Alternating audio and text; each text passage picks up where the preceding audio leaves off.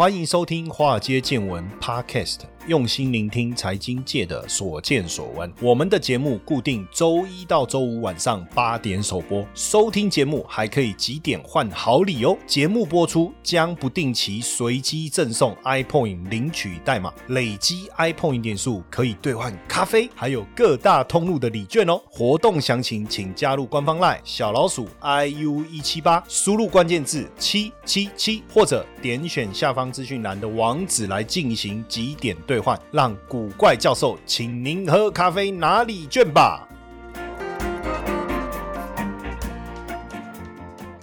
好，大家好，大家晚安，我是古怪教授谢承彦。那很高兴呢，能够持续在这边跟大家分享很多财经的一个议题。今天题目定的非常的耸动，怎么个耸动法？叫做必取，我没有在骂人呐，因为我的必取是一定要取。哎，老师，你这个 idea 其实也没有很新颖啊。有一好像一部这个台剧，就是它的名字就是必取千金还是什么必取富家女还是什么的啊？你是学人家的啊，没有创意，对不对？对，没办法啊，我们就是有时候就是这样嘛，梗本来就是抄来抄去的嘛，对不对？讲到必取，当然就是说，哎，今天这一集是不是要教宅男怎么交女朋友？哦，不是，那不是我我们今天要讨论的，而且一次要娶十个，你吃得消？吗？你有办法扛得起吗？十千斤呢？当然不是。我们今天要谈的是说高价股，就是股票它的报价就是一千块的。大家知不知道股票报价一千是什么意思？就是你买一股就是一千块。那如果说你要完整的把它买下一整张，那因为一张是一千股，所以你要准备一百万。没错，就是一百万。所以你说你要花一百万去买一台修旅车，至少开出去还可以下趴一下，跟人家臭屁一下说，哎。我买新车，人家靠过来说：“嘿，不要靠近，不要靠近，对不对？”然后把它打蜡打得很波亮，至少钱花到心情愉悦。那你真的跑去买一只股票，要花一百万，那是头壳坏掉吗？又看不到，又摸不到，还不能炫耀嘞，搞不好跟人家讲，还被人家笑说：“你白痴啊！妈，花那么多钱买股票，万一跌怎么办？”好像也有道理，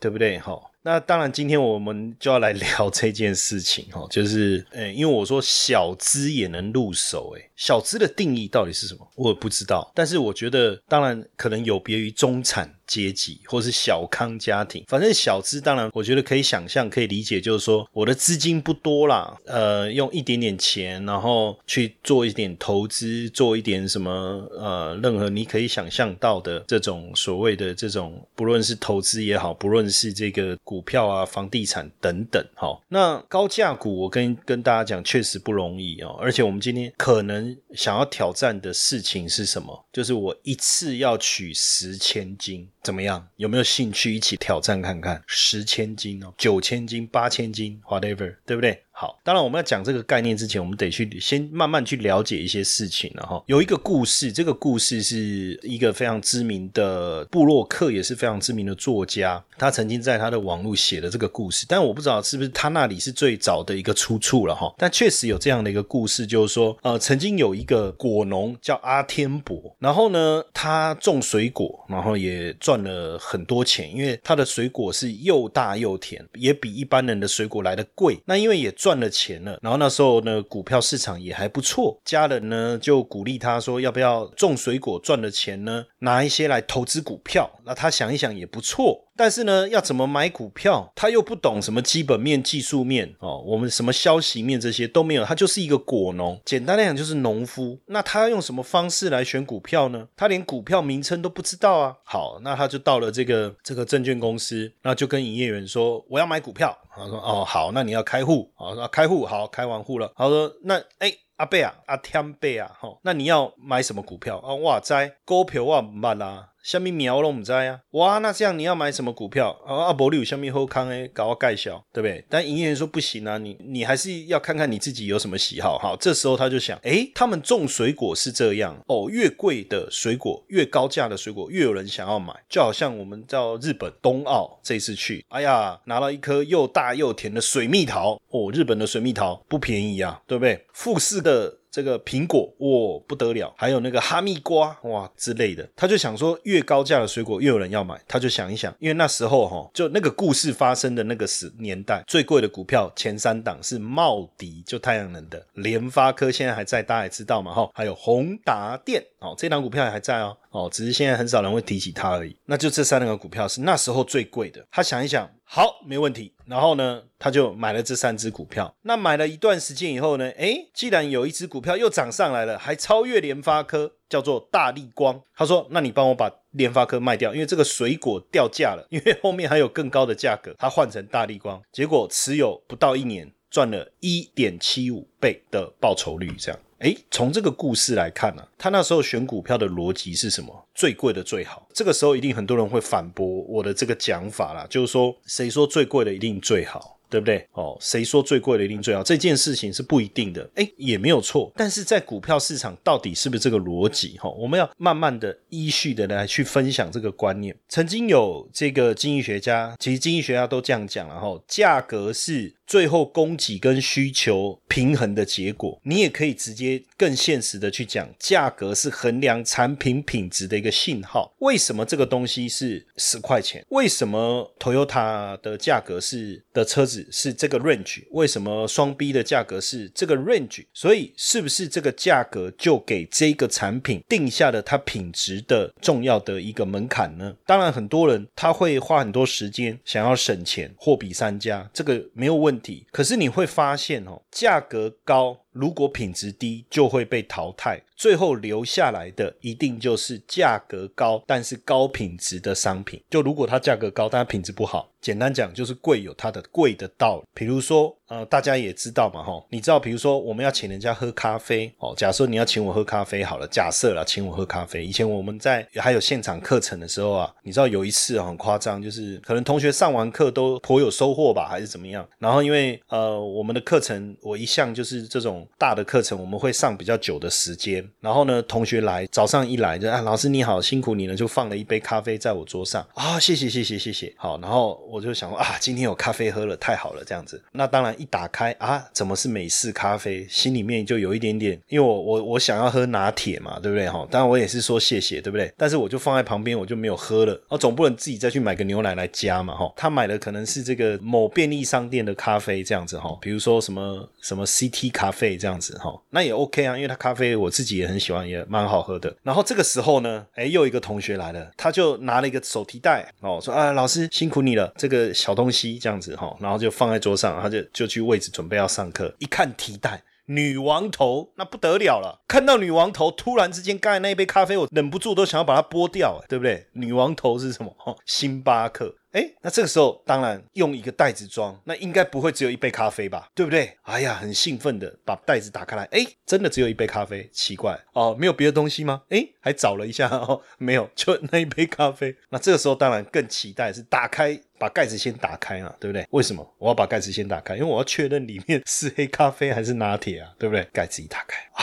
哎，拿铁，这心里就高兴了。那不知道为什么那一天就大家都送咖啡来，然后又来一杯 CT 咖啡，这样哈，他就哎，老师啊你好，那我桌上就摆了一堆咖啡哦。那一天我记得桌上我摆了七杯咖啡，我快疯了。我就后来跟同学说，有没有人想喝咖啡的？但很有趣的事情是，假设你看我面前有两杯咖啡。都是拿铁，一个杯子是 CT 咖啡，一个杯子是星巴克。你觉得我会拿哪一杯起来喝？如果是你，你会拿哪一杯起来喝？应该是星巴克嘛，对不对？因为你知道它的定价就是比较高嘛，所以我当然先拿这个高的来享受嘛，对不对？很简单的逻辑嘛，很简单的逻辑嘛，所以贵有贵的道理。美国经济学家一个叫范伯伦的哈，曾经提出一个很有趣的经济现象，他说产品的定价越高，会越受到消费者的欢迎。Stanford 大学也曾经做了一个研究，他们呢同一瓶酒，他们做了两个标价，结果呢就参与实验的人喝了标价比较高的那一个红酒，大脑。分泌的愉悦的物质 其实比较多，就两组人不知道是同一瓶酒，他们就是看标价做实验嘛，喝了哇这个标价比较高，喝了脑袋比较愉悦，甚至就是还有研究是说我给你止痛片，而且我会告诉你这个止痛片的价格，然后呢二点五的跟零点一的哦，就一个很便宜，一个贵的，然后告诉你啊，那我现在喂你吃的是这个比较贵的。可是其实这两个止痛片是同样的，但是他只是说故意跟你讲这个比较贵，这个比较便宜。就吃比较贵的那个人，那些人他觉得这个止痛片的效果比较好，可明明是同样的这个产品啊，所以确实价格会给人的心理带来很多的暗示。所以贵的东西为什么能够显示出它的价值在这里？而且呢，你会发现说，平常我们在买东西的时候，我们当然贪小便宜，会去买一些便宜的东西。那你买多了，你也不会觉得万喜，但是你一定会特别珍惜那个比较贵的那个产品。所以我常常开玩笑，我说下雨的时候，我们就可以测出来路上谁拿的包包是真的 LV，哪一个的包包是 A 货。哦，老师，你用什么方法？我说你注意看，哎，你看那个女生跑过去，我说她的是 A 货。我说你看，哎，你看那个跑过去，这个是。真的，老师你怎么知道？我说很简单，你看那个 A 货那个把包包拿起来挡雨有没有？你看那个一定是真的，因为他连他宁可自己淋成落汤鸡，他包包一定要。抱在怀里，不让他淋到雨，对不对？是不是这样？所以下一次会不会判别了？哎，结果我这个观念呢，有一次有一个 LV 达人跟我说：“你的想法是对的啦。”他说：“可是实际上，他说 LV 真的 LV 反而可以挡雨啦，因为他说那是防水的啊。”我说：“不早讲啊！”害我每次都把 LV 抱在怀里，怕它淋到雨，对不对？所以这个就是一个我们讲价格所带来的一个观念哦。那你知道之前王永庆啊？他们之前有一次要采购大笔的这个这个货车，然后呢，如果是日系货车，就比北欧生产的车呢，整体可以省掉几百万。但最后王永庆呢，决定要买北欧的车子，就是比较贵哦，要多花很多钱哦。可是为什么？他说虽然比较贵，但也比较耐用。也许每一次的维修是比较成本高一点，但是维修的次数少，会不会比较便宜？当然这是他的想法。但是我以我自己开过日系车来讲，其实日系车做的是很耐用，都不太会坏，但是就以我开日系车跟德国车两个做比较的话，感受还是有一些不同。所以呢，从这个角度来出发的话，有没有想过一件事情，就是说我们买股票就买贵的，其他我都不管。你有没有想过这个想法？千金股买三千买，怎么买？等一下我们讨论。但是从这个出发点，我慢慢好像有一点逻辑了哈，已经有一点逻辑了，对不对？但是我觉得还不够。我们比较两只股票，一个叫台积电，一个叫中信金，同时从二零零八年开始投入。那当然，我想这个细节就我就不用多做描述了。你持从二零零八年开始买台积电，即便经过金融海啸暴跌，持有到现在。另外一个是中信金，不管你是定期定额也好，单笔也好，哪一个会赚比较多，我也不用细算那个金额给你看，两个都是好股票，对不对？但是呢，台积电。就是比较贵。如果以当时来看，当时台积电的股价要两百五十六块，但是中信金呢二十几块。但是到最后呢，如果放到现在，谁输谁赢？持有的结果谁输谁赢？高下立判嘛。这个我觉得我应该也不用讲结果，对不对？很明显哈，贵的股票有它贵的道理。我们来。看一下现在贵的股票有哪些？犀利 KY，犀利哈，我每次讲这一档股票，我就要玩一下这个梗。犀利哈，犀利 KY，电源管理晶片大厂哈，大力光，当然最近让我们有些失望嘛，哦，从过去六千这样一直到现在三千块，浮浮沉沉。智慧型手机的镜头的龙头，对不对？信华这个是云端伺服器晶片供应商。好，对不起，忘了讲股价。犀利 KY 大概，但是因为你收听的时间不一定什么时候，价格不一定，但是我就讲最高。目前 CDKY 差不多是在这个，如果我们以这个七月底附近的价格，大概落在三四千块了哈。大力光大概三千块，信华差不多两千多块，翔硕大概一千八左右，它就是做也是 IC 设计的。还有普瑞哦，普瑞一千六百多块，这是高速讯号传输晶片。富邦美，富邦美大家应该就比较知道了，对不对？Momo Momo 它是网络购物的龙头，还有利旺。哦，利旺这个是细制材，细制材大概一千三百多块。富邦美刚才讲的是一千五百多啊，哈，还有续准这个也一千两百多块。然后这是不断电这个系统的制造商，还有雅德克大概一千块左右，哈，这是所谓的气动元件，简单讲就是工具机的。还有微影，微微会上瘾，叫微影，哈，接近一千块。那这个是跟这个云端资料处理有关的伺服器有关的。联发科大家就知道超过九百块，过去也曾经摸到一千块了，哈，智慧型手。手机晶片大厂，这些就叫做千金股，对不对？九百多块应该很很有机会，很快的站上一千块。投资的魅力在于它能帮我们创造斜杠收入，但市面上的投资课程普遍都是理论教学，却缺少实物练习。台湾的海归操盘领航员招募计划启动喽！无论是否有经验，只要对交易有热情，现在将是你迈向顶尖操盘人的最好机会。除了谢承彦古怪教授亲自教授他十多年的实务经验外，还能和一群志同道合的伙伴们一起在投资这条路上努力成长。输入英文字母 VT 即可取得操盘领航员们使用的策略懒人包和线上说明会资讯哦。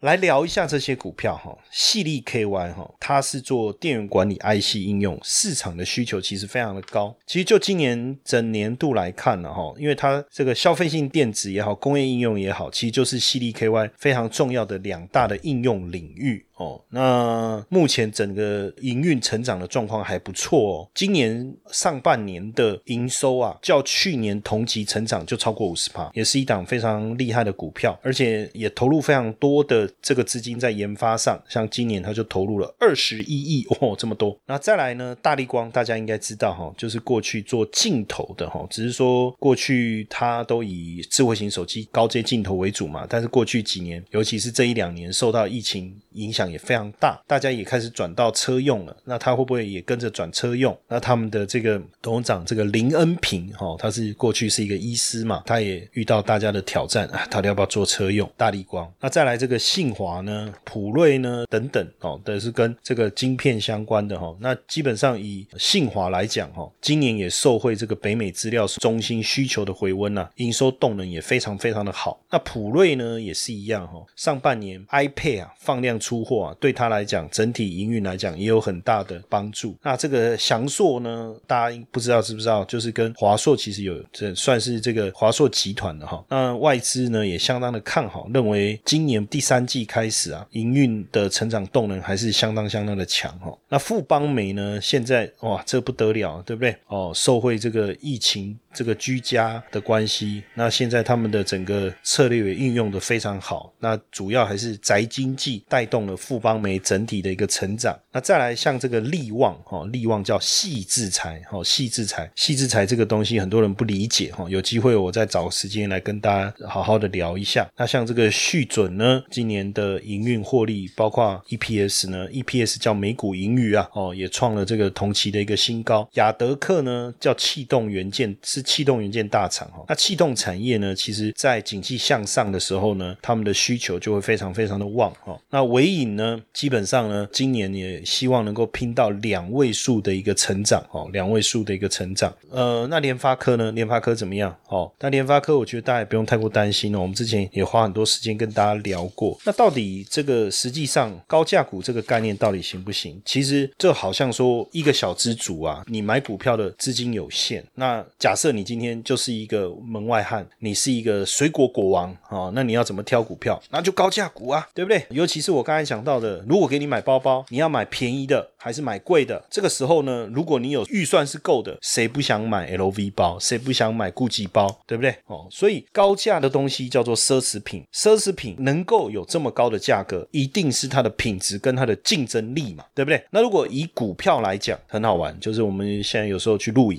哦，那其他来宾都会看到。哎呦，力气量，罗雷力气量，大家就这么关注彼此的手表。那如果你带了一只这个 iWatch，大概也没人会说哦，你哎，你这什么 iWatch 哦，就这样。其实这个很简单的概念，就是说一定就是我我讲价格，其实已经在做一个定位了。所以这个股票能那么贵，东西能那么贵，有它的品牌，有它的产品的特性，对不对？要不然为什么 B N W 的车要好几百万，对不对？那国产车几十万可以搞定，这中间的差异到底是什么？当然还包含这个公司背后的一个成长性。对不对？所以是不是代表较低价位的商品，它的替代性比较高？是不是替代性比较高？还是说品质比较不稳定？还是说它的成长动能比较有限？是不是这样子来做一个比较？所以高价股为什么价格可以比较高？当然，我认为像我们刚才讲的前面点名的几只股票，是不是它有比较高度的竞争力，还有它的获利能力等等，是不是都有帮助？刚才讲的联发科 IC 设计的龙头，雅德克工具机的龙头，富邦美线上零售龙头。光这次疫情，我们就发现好几家网络店家强调六小时到货的，通通打枪，对不对？要多加一个零，是不是？哎，但是后来我发现，至少富邦美还能够维持在一天之内到货，虽然它没办法六个小时了哈，但还维持一天到货，这叫做什么竞争力？所以呢，我们在看哈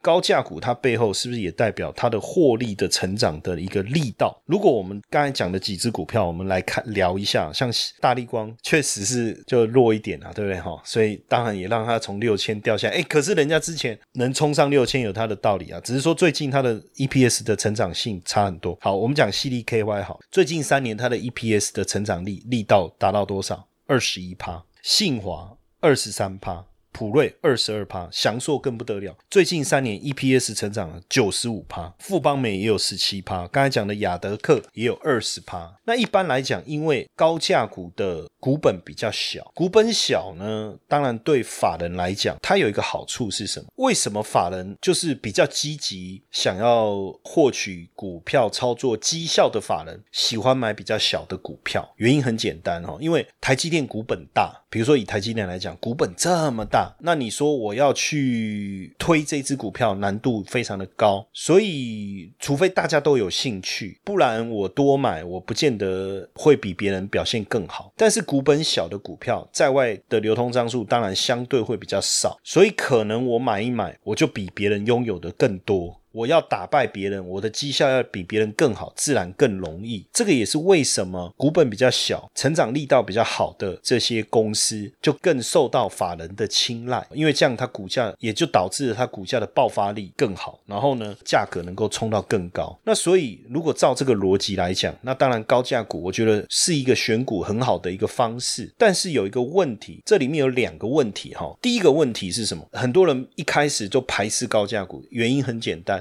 没有那么多钱。当然，如果我要你买一支大力光，要你花三百万，因为三千块钱嘛，我就取整数了。你当然不愿意啊。我我是小资诶，啊，我小资，我拿得出三百万，那我就不是小资了嘛，对不对？三百块有了，三千块有了，哎，所以其实一开始大家抗拒高价股的原因，是因为你一开始要拿出来钱就这么多，哎，可是我就讲第一个，现在我们可以做。零股的交易嘛，没有塔哦，没有塔哦，是零股哦，没有塔哦，哦，不要误会哦，是零股。也就是说，台积电一张是一千股，我可不可以只买一股？可以。大力光一张一千股，我可不可以只买一股？可以，这叫零股交易，而且盘中就可以买卖了哦，所以你也不用担心流动性的问题，就是要买很难买得到，买到了很难卖得掉，不至于。好，那这是一个方法，但这时候又有困扰了，什么困扰啊？老师，这个你讲这种必取十千金哦，就很就哈毕业啦哈，就是说谈感情就只能一段感情，对不对？但是你说买股票，对不对？小孩子才做选择，为什么我不能十只股票都买？算一算也不用花多少钱呢，对不对？一只股票平均来讲两千块啦，买十只也不过就两万呐，对不？我都买一股嘛，也不过就两万，这勉强扛得起，对不对？还不至于拉衰到说存个两万块买股票都还不至于。可这里面又有产生一个问题了，就是说，那难道？我不能做一个筛选？难道我不能做一点点就是过滤吗？不代表它股价高，我一定要买单嘛？因为这中间一定还有一些过滤的机制。当然，我非常认同，就是说高价股绝对在大盘上攻的过程中，往往是扮演非常重要的领盘的角色，对不对？只要未来股市还是维持多头，基本面还是看好，高价股往往能够不断的带头股市往前冲。就好比在两千零一年消费性电子崛起。的时候，谁带我们冲？联发科。二零零三年到二零零五年，新能源的时代，谁带着我们往前冲？茂迪、易通、易通，我不知道大家还记不记得哈？好，智慧型手机的时代来临，谁带着我们往前冲？一千三百块的高价，谁创出来的？宏达电到了智慧型手机时代，手机就是相机，随处拍，对不对？人人是狗仔的时代，那镜头为王，那就是大力光。到现在半导体应用时代，细粒、信华、翔硕，所以你会发现高价股一直引领着台股的一个潮流。就像我讲，好，那你要买哪一只？都买啊，那都买，那准备多少钱？当然以现在盘面上来看，你如果联发科啦、亚德克啦、信华、伟影啊、大力光啊、卢红啊，那富邦美啊，哈，反正通通买好了啦，哈，就是我们就挑三十只啦，好不好？总共要花两千零七十四万，都买一张啦，哦，那如果说我都买一股了，好不好？那就两万零七百四十八，对不对？还是蛮多钱的。那所以我觉得基本上哈，我们可以做一些方式哈，就是我一直在教大家的，就是说你可以透过 ETF，ETF，但是问题是这个 ETF 怎么去帮我们过滤哈？这个也蛮重要的。高价股是不是真的一定好？当然一定还有一些我们讲这个老鼠屎，我没有说谁哦，你不要讲我指谁哦，我都没有讲任何人是老鼠屎，我只是说可能会有。所以我们可不可以再做一些过滤？我们加一些滤网进来，比如说高价，好不好？但是问题是股价要几块以上，我们把它叫高价股。好，我们就定义两百块以上，这样好不好？我们把两百块以上的股票定义下通通叫高价股。哇，那可能就多了，没有错。我们也避免就是说我一定要买最贵的那十只，其实我最想买的就是那十只啦。但是这样感觉很没原则嘛，对不对？就是股价高我就买，所以我们是不是要做一些机制筛选的机制？这好像就是说我已经内定谁一定是选选美的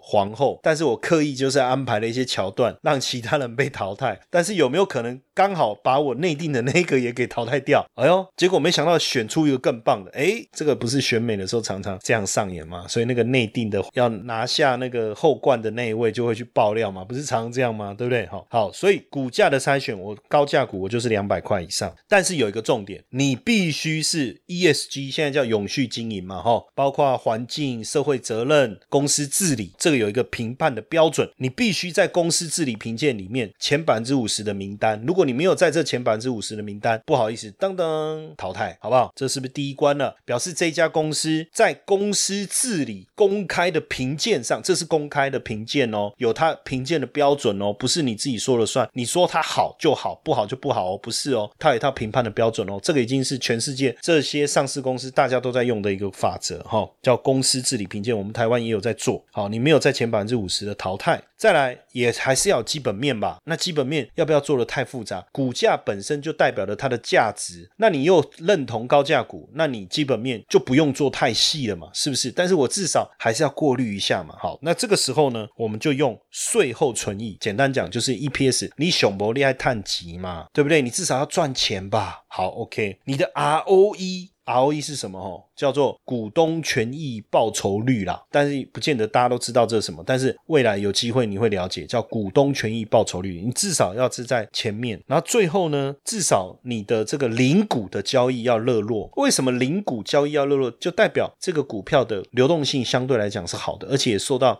市场投资人的欢迎，不会被这个少数人所把持。哎，那我们就用这样的概念，我们就选出三十只股票。这个就是台湾指数公司他们。现在做的叫做小资高价三十指数。很妙嘛，就是我刚才讲的这个概念哈，就是小资高价三十指数。老师，那为什么高价三十指数前面一定要硬加小资两个字？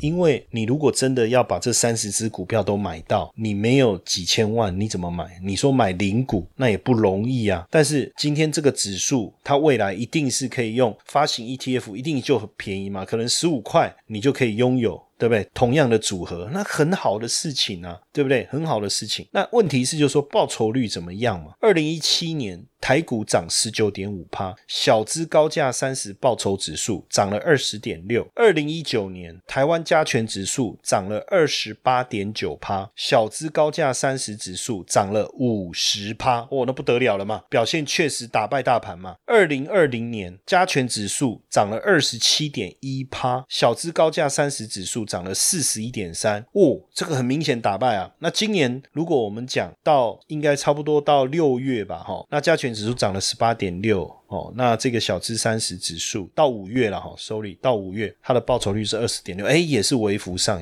老师，我刚才我很注意在听你分享，你讲了二零一七年打败大盘，二零一九年大赢大盘，二零二零年大败大盘，二零二一年大胜大盘。哎，你有没有发现哦，在台湾哦，你用大赢大胜。大败，哎，好像都是在讲同一件事。那到底是以输还赢？哦，这以前我也看不太懂。就是台湾棒球大败韩国，中华棒球队好男儿大胜韩国，这个我可以理解。大败韩国，那到底是输还是赢？中文的奥妙。可是你刚才没有讲二零一八年，哎，我刚才没有念二零一八年吗？对啊，你你没有念二零一八年啊？哦，对对对，因为二零一八年加权指数跌了四点八，小资高价三十报酬指数跌了十七点五啊，所以我们就没有念，故意把它跳过去。所以很明显了哈，就是说，如果股市多头行情很好的时候，基本上它的涨幅、它的表现是远胜于加权指数哦。所以如果未来大家对股市认为，哎，它它可能还是有很好的基本面，还是有机会持续大涨，那这个小资高价三十指数，说真的要打败大盘，相对就比较容易嘛。但是当然，如果要股市要进入空头之前，你就要赶快怎么样做调整啊，才会避开这个比较大的这个这个回档，对不对？那当然，这小资这个三十里面呢，几个代表的股票啊，其实很妙啊。我跟各位讲啊，它这个小资三十里面有哪些股票？台积电。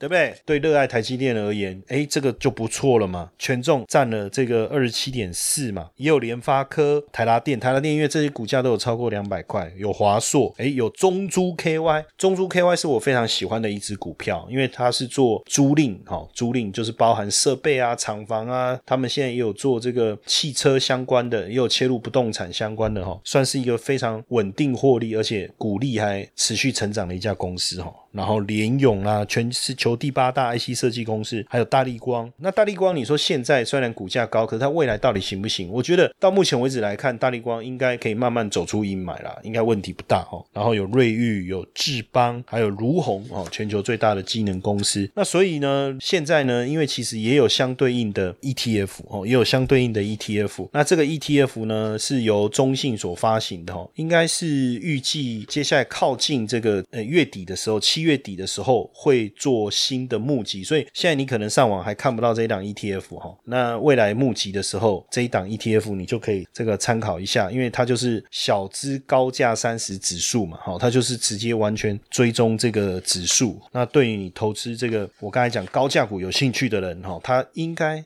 我我大家也可以查一下，我我记得是七月二十七，好像七月二十七号开始募集。那有兴趣的，因为一开始募集，如果股市好的话，你自然而然一开始募集的成本相对就比较低嘛，哦，就比较便宜。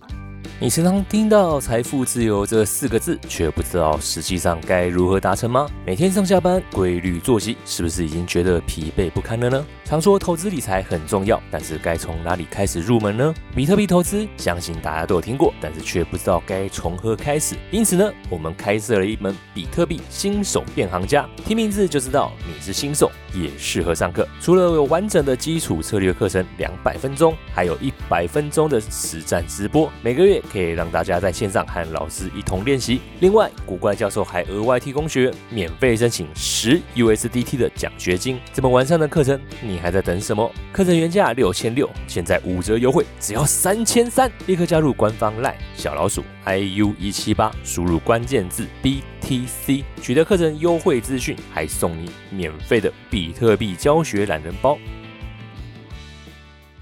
好，那另外哈，其实我我我我我要。再特别跟大家聊一下，因为刚好最近啊，哈，最近就是有同学也在问哈，就是有关于这个，因为我们之前有介绍跟大家分享过这个零零八八二哈，叫做中信的香港高股息哈，他问说，哎，最近这个好像有有一些下跌，那怎么办呢？会不会这个这个 ETF 会不会下市？哈，下市就是清算。我我先解释哈，第一个，这个 ETF 呢，它不是杠杆型的，好像之前我们讲，不论是什么 VIX 哈，之前富邦的 VIX 也好。或者是那个元大那个石油正二，对不对？搞到最后清算，第一个是因为他们是他们不是去投资股票，他们投资的是期货哦。那期货就有相对有比较多要考虑的一个问题。然后第二个就是说方向错误的话，因为你有杠杆，所以呃你持续亏损的可能性会比较大，就会导致到这个基金呢净值低于这个两块钱以后，你就要。面临清算的一个问题哈，那但是基本上因为中信高股息这一档 ETF 哈，它投资的就是股票哦，就是股票，而且呢五十档成分股有股票有问题，它会补新的股票进来，所以基本上就不会有这种所谓下市的问题。那基本上呢，我们当然也也可以去去了解一下整个中国股市的一个状况了。那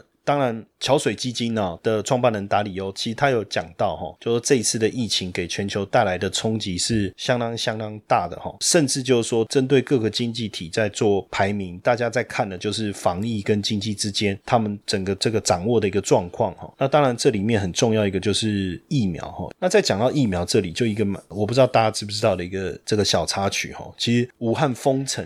前两天哈，大陆的科技部就召开了一个会议哈，就是呃有五个方向来研发新冠疫苗，分别是灭活疫苗。核酸疫苗、重组蛋白疫苗、腺病毒载体疫苗，还有减毒流感病毒载体疫苗。那我们目前看到欧美国家采用的是核酸疫苗。哈，那核酸疫苗的优点当然流程比较简单，有效性比较高。但因为过去没有成功的先例，也不知道到底最后结果怎么样。当然现在来看是有非常好的。还有一个就是运输储存难度的问题。哈，那但是呢，呃，大陆当时的想法就是说，好，不管，反正我们就五条路一起来做。因为疫苗研发本来就失败率高，可是如果五条。路做，我拿一个出来，我就可以先赶快来做，对不对？所以现在大陆有二十一种新冠疫苗进入临床实验，四种疫苗获批上市。当然，也因为这样子，也让大陆在疫情过后，哈，很快的，就是疫苗的施打接种率高达八成，那当然就能够实现群体免疫，快速的来解封，也让它的经济整个带动上来。那第一季的经济成长率十八点三，第二季七点九，全年估计在百分之八以上，所以能够带来一个稳健的步伐。所以我倒不觉得。说零零八八二会面临面临什么样的问题？那因为它最近是这这个除权息，所以价格打下来，所以感觉是跌，其实不是跌，是因为它有配息，它配了息，那一年会配两次，那配两次息，当然每次配息的时候价格就会打下来，所以现在价格已经比当时一开始。这个募集的时候还便宜，那我觉得这就是很好的切入点了。那因为零零八八二涵盖的股票呢，都是跟景气正向循环相关的股票哦，房地产啊、工业啦、金融啦、能源啦、公用事业啦、原物料等等。那这个呢，都是在景气上升初期会很有帮助的。而且呢，就我们参考它的过去的一个资料来看呢，实际上这些股票的配息都相当的好，平均的配息的这个值利率啊，大概都有五趴到九趴不等。所以呃，这一档 ETF。服呢，也让它的配息呢，过去几年下来都能够有呃相当好的配息。以近年来看，大概也在六趴到七趴哈，六趴到七趴，算是相当稳定的稳定配息的一档 ETF 哦。所以也回答我们的同学啦，就是说你不用太过担心，反而我我要告诉你，配息完除全息还没填全息之前，我都鼓励你应该可以再多买一点点，如果你有这个规划的话。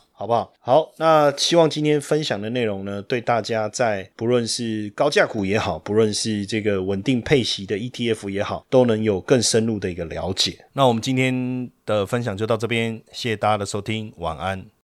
听完华尔街见闻 Podcast 你，是不是也有很多话题想跟古怪教授讨论呢？华尔街见闻在 Mr. Box 开放语音互动喽，每周一到周五晚上十点线上直播开房，现在就下载 Mr. Box App 来和古怪教授聊聊天吧。